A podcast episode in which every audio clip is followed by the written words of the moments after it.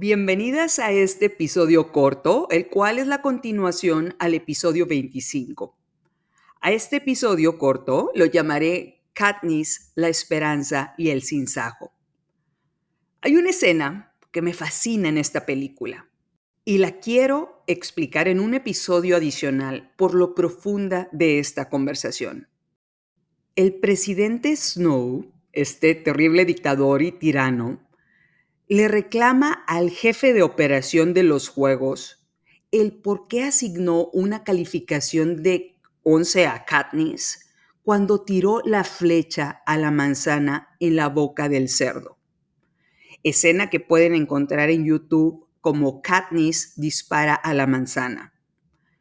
El presidente Snow le dice que fue un error haberle dado a Katniss una calificación tan alta el coordinador de los juegos, le contesta que esa calificación le fue otorgada porque ella fue muy valiente al tirarles esa flecha para llamar su atención.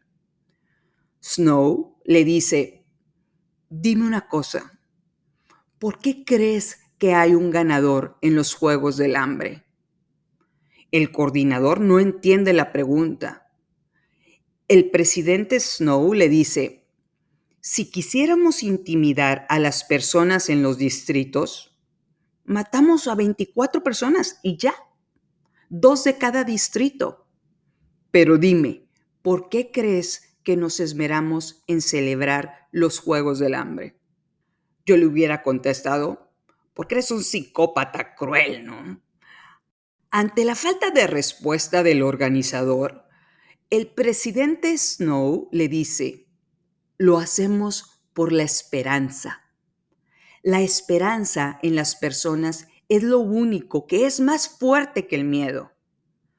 Poca esperanza es buena, mucha esperanza es peligrosa. Una chispa no hace daño si está controlada, por lo que te voy a pedir que controles a esa chispa. Y esa chispa no se controló Katniss se convierte en esa chispa que enciende el fuego y la revolución contra el Capitolio y esta tiranía. Katniss se convierte en el sinsajo, este símbolo de la revolución que es el pájaro capaz de imitar 200 voces distintas. Y aquí quisiera mencionar dos puntos.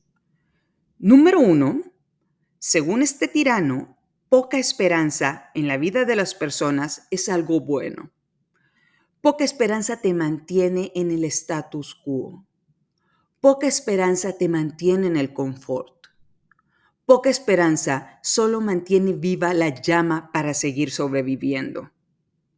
Mucha esperanza, por el otro lado, la consideran peligrosa porque mueve voluntades, porque te saca de ese estado de sobrevivir y sales de ese modo automático de actuar en tus días con lo poco que tienes.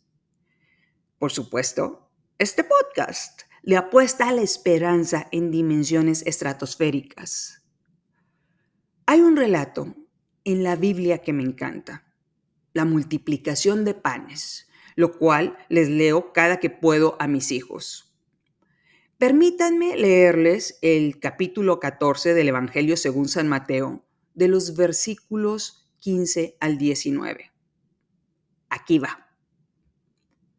Cuando caía la tarde, sus discípulos se le acercaron a Jesús diciendo, Estamos en un lugar despoblado y va a caer la noche. Despide a esta gente para que vayan a sus pueblos y se compren algo de comer. Jesús les dijo, No tienen por qué irse, denles ustedes de comer. Ellos respondieron, aquí solo tenemos cinco panes y dos pescados. Jesús les dijo, tráiganmelos para acá. Y mandó a la gente a sentarse en el pasto. Tomó los cinco panes y los dos pescados, levantó los ojos al cielo, pronunció la bendición, partió los panes y se los entregó a sus discípulos. Y los discípulos se los daban a la gente el presidente Snow podría intervenir aquí y decir, con un pedazo de pan pueden sobrevivir. No hay necesidad de darle más a las personas. Hay que darles poquita esperanza todos los días para que no sean peligrosos. Pero así no va la historia. El Evangelio según San Mateo nos dice, todos los presentes comieron y se saciaron y se recogieron los pedazos que sobraron. Llenaron doce canastos. Los que habían comido eran unos cinco mil hombres sin contar mujeres y niños. Todos comieron y se saciaron y sobraron doce canastos llenos. No, el Todopoderoso no nos habla de sobrevivir con poco, nos habla de multiplicar lo que cae en nuestras manos con los dones que nos da. Eso de sobrevivir con poquito, no hay necesidad de más, parece que viene de quien solo quiere poca esperanza, como el tirano de Snow. Y mi segundo punto, ya para terminar este episodio adicional, es el sinsajo es la imagen de la revolución de la película. Es un pájaro que repite los sonidos que escucha y nos da una lección clara a los que queremos escucharla. Tu mente es ese pájaro. Mensaje que le mandas, mensaje que se repite hasta saciarse. Escoge bien la información con la que quieres alimentar tu mente.